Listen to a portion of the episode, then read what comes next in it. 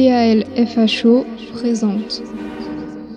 Attention, ce programme contient des reconstitutions d'événements réels, de nature à heurter la sensibilité des plus jeunes.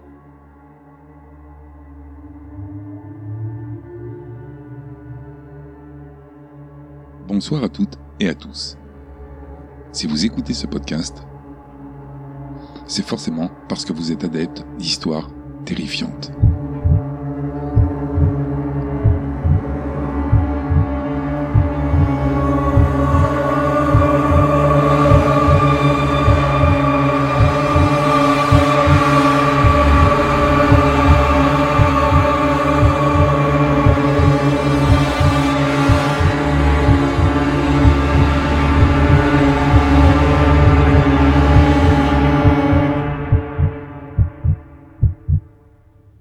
2017, Brent Swanser écrit un article pour le site Mysterious Universe, dans lequel il relate les différents phénomènes inexplicables dont il a été témoin au cours de sa vie. À cette occasion, il raconte la terrible mésaventure qu'il a subie quelques années plus tôt, une expérience tellement traumatisante qu'il n'en a jamais parlé à personne.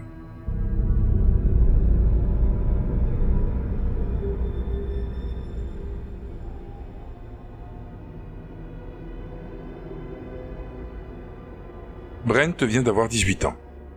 Avant de partir étudier à l'université, il veut rendre visite à un de ses amis. Un ami qui habite Denver, dans l'état du Colorado, aux États-Unis. État dans lequel il est né lui-même. Ses parents ne sont pas convaincus du projet, ils le jugent un peu fantaisiste, voire même plutôt déraisonnable, mais ils l'autorisent néanmoins. Il faut bien que jeunesse se passe.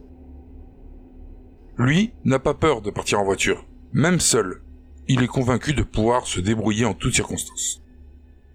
Il est plutôt athlétique, mesure un bon mètre 90 et s'estime plutôt intimidant.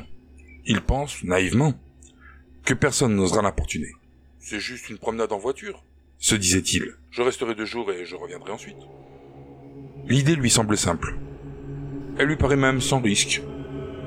Mais malheureusement, il se trompe.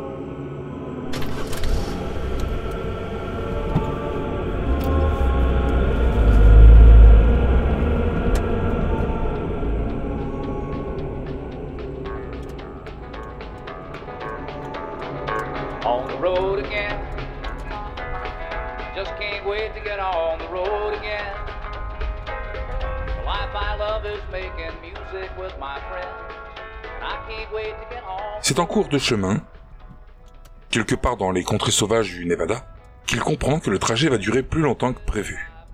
Il est parti de la maison en fin de journée, et déjà, la fatigue se fait sentir, il commence à somnoler.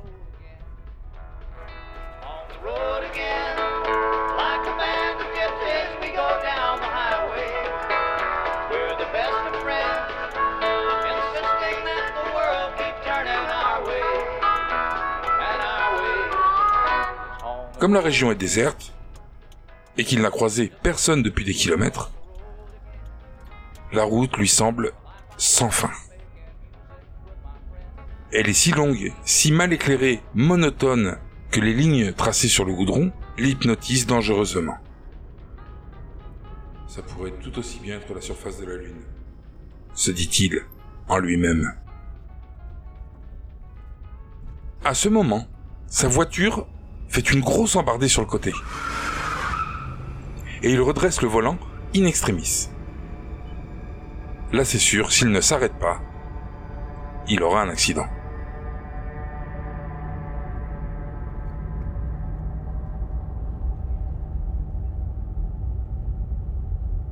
Alors il se dit qu'il va passer une nuit à l'hôtel. Mais les poches sont vides. Il a juste de quoi se payer de l'essence et à manger. Alors, comme il doit absolument faire une pause, il finit par se décider à se garer à cette terre de repos qu'il croise. Au pire, il dormira quelques heures, ça ne le retardera pas beaucoup. Et de toute façon, il n'est pas attendu. Et la fatigue aidant, cette route lui semble de plus en plus sinistre.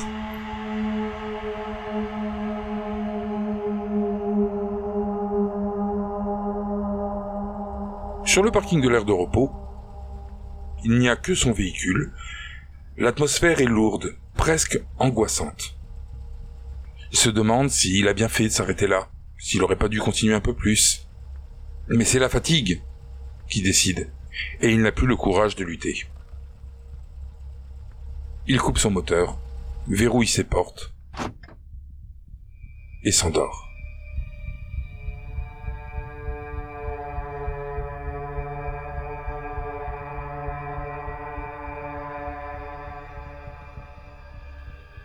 Brusquement, un bruit le réveille. Il ne sait pas combien de temps il a dormi, il ne sait même pas où il est.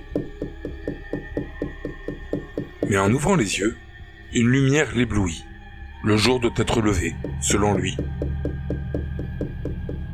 Un jeune homme, plutôt maigre, d'une vingtaine d'années, estime-t-il, le regarde fixement en donnant de petits coups à la vitre. Il n'y a rien de choquant dans sa façon de s'habiller, c'est celle des garçons de son âge. En tout cas, il ne ressemble ni à un vagabond et n'a pas l'air spécialement menaçant. Brent a du mal à remettre ses idées en place. Que fit-il ici au milieu de nulle part quand l'inconnu se met à lui parler? Il lui dit plutôt calmement Ouvrez la portière. À ces mots, Brent est pris d'un brusque sentiment de malaise.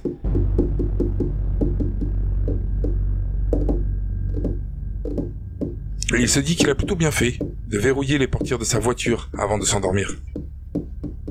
Il lui répond non, d'un signe de tête, mais l'homme à l'extérieur ne renonce pas. Il lui demande une nouvelle fois. Ouvrez la portière. Sa voix a brusquement pris des teintes de grognement.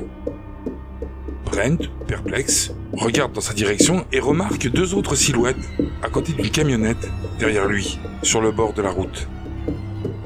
Un projecteur, apparemment installé sur le toit, éclaire violemment le parking. Il réalise alors que le jour ne s'est pas levé, qu'il en est très loin.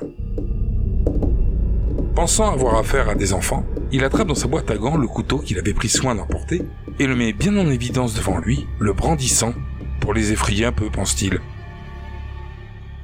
L'idée est plutôt stupide, mais il est lui-même très jeune et imagine pouvoir les effrayer. Le résultat s'avère loin de ce qu'il escomptait. Au lieu de s'enfuir à la vue de l'objet, le jeune homme, à l'extérieur, devient absolument fou furieux, laisse échapper un hurlement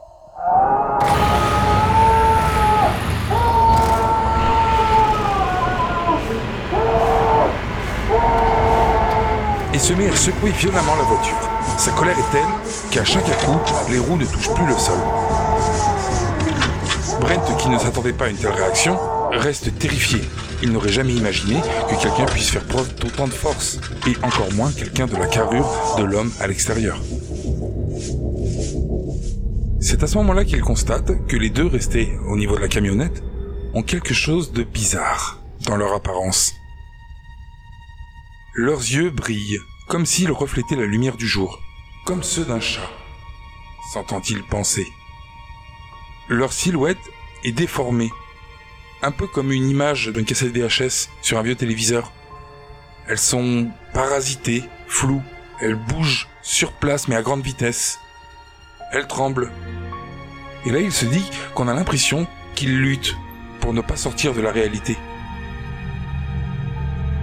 Comprenant qu'il les observe intensément, un des deux, une fille, qui a l'air de grogner comme un chien enragé, se téléporte directement à côté de la voiture et lui ordonne hargneusement Ouvre la portière Maintenant Il est pris de panique. Il tente de démarrer et il est horrifié à l'idée d'imaginer que rien ne se passe puisqu'ils auraient très bien pu saboter le moteur pendant son sommeil et qu'il ne mettrait pas longtemps à franchir la porte qui les sépare puisqu'apparemment il y a peu de chances qu'il soit secouru vu qu'aucune autre voiture n'est présente sur ce parking.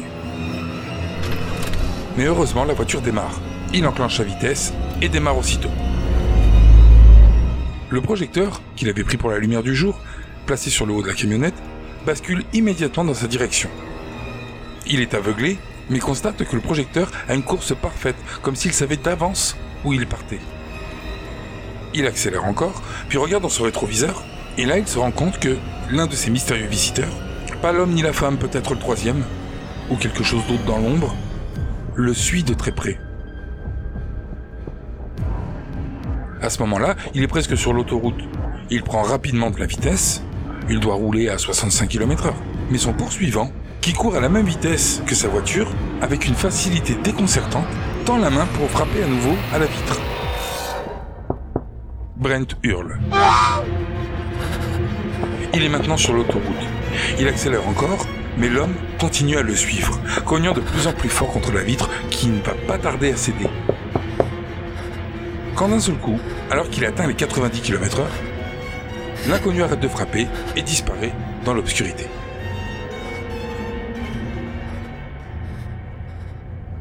Brent s'éloigne rapidement, regardant de temps à autre dans le rétroviseur, le pied collé à l'accélérateur. Le projecteur sur le camion reste braqué sur lui jusqu'à ce qu'il le perde de vue à la faveur d'un virage. Mais bizarrement, plus personne ne le suit. Il ne décélère pas pendant un moment et finit par sortir de l'autoroute à la première bretelle de sortie qu'il croise. Il arrive à un restaurant. Le genre de restaurant typiquement américain ouvert jour et nuit au milieu d'un parking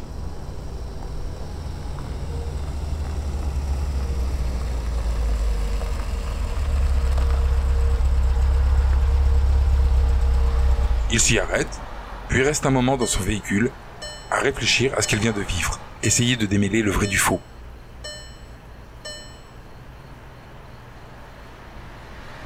Puis il descend de sa voiture, en se disant que voir du monde lui fera certainement du bien, qu'il vaut mieux pas rester seul. D'ailleurs, il n'a pas envie d'être seul. Il n'arrive pas à se calmer, il est nerveux, ses mains et ses jambes tremblent.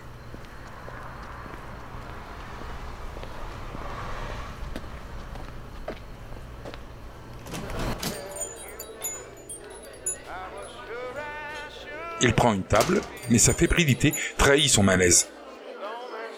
La serveuse de l'établissement remarque de suite ses inquiétudes, Ça va mon chou hein T'as pas l'air bien mais il lui répond qu'il a failli avoir un accident, qu'il est toujours extrêmement secoué, alors elle repart sans insister, apparemment convaincue.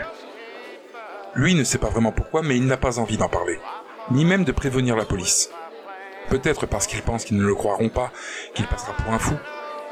Lui-même se demande s'il n'est pas en train de devenir fou. Ou alors peut-être est-ce parce qu'il se doute que les policiers auront plein de questions et qu'il ne veut pas se mettre plus en retard qu'il ne l'est déjà. Ou alors c'est simplement qu'il ne veut pas avoir de problème avec la police. Peut-être seulement ça. Brent ne racontera jamais son histoire, ni à son ami du Colorado, ni à sa famille, et à personne d'autre. J'étais terrifié à l'idée de parler de ce qui s'était vraiment passé. Les événements peuvent sembler mélodramatiques, mais je vous assure qu'ils se sont réellement produits. Que je n'exagère pas. Et qu'à ce jour, y penser me traumatise toujours. J'ai vraiment l'impression que je n'étais pas censé en sortir vivant et que j'aurais dû mourir, ou pire encore, sur ces terres de repos. Ma vie était très certainement en danger. Je me surprends souvent à me demander combien d'autres voyageurs ont été confrontés à ces étrangers bizarres le long de cette route désolée et à ce qui me serait arrivé si jamais j'avais ouvert ma portière, comme ils me le demandaient. À ce jour, je dois me forcer juste pour évoquer ces souvenirs. Des années plus tard, Brent a toujours les mêmes questions sur le but et la nature de ces visiteurs. Qui étaient ces gens? Étaient-ils même des gens? Sinon, qu'étaient-ils? Des spectres de quelque sorte? Des enfants aux yeux noirs? Des gens de l'ombre? Des vampires? Mon Dieu, mais que faisaient-ils là? Je n'ai pas de réponse. Et l'incident me laisse perplexe et effrayé à ce jour. Maintenant, j'aime à me considérer comme une personne raisonnablement intelligente et rationnelle. Je ne buvais pas à l'époque. Et je ne consommais pas de drogue. J'aimerais vraiment qu'il y ait une explication banale, mais je n'en trouve aucune. Je ne suis même pas arrivé à trouver de phénomènes connus dans le monde de l'étrange qui correspondent vraiment à ce que j'ai vu.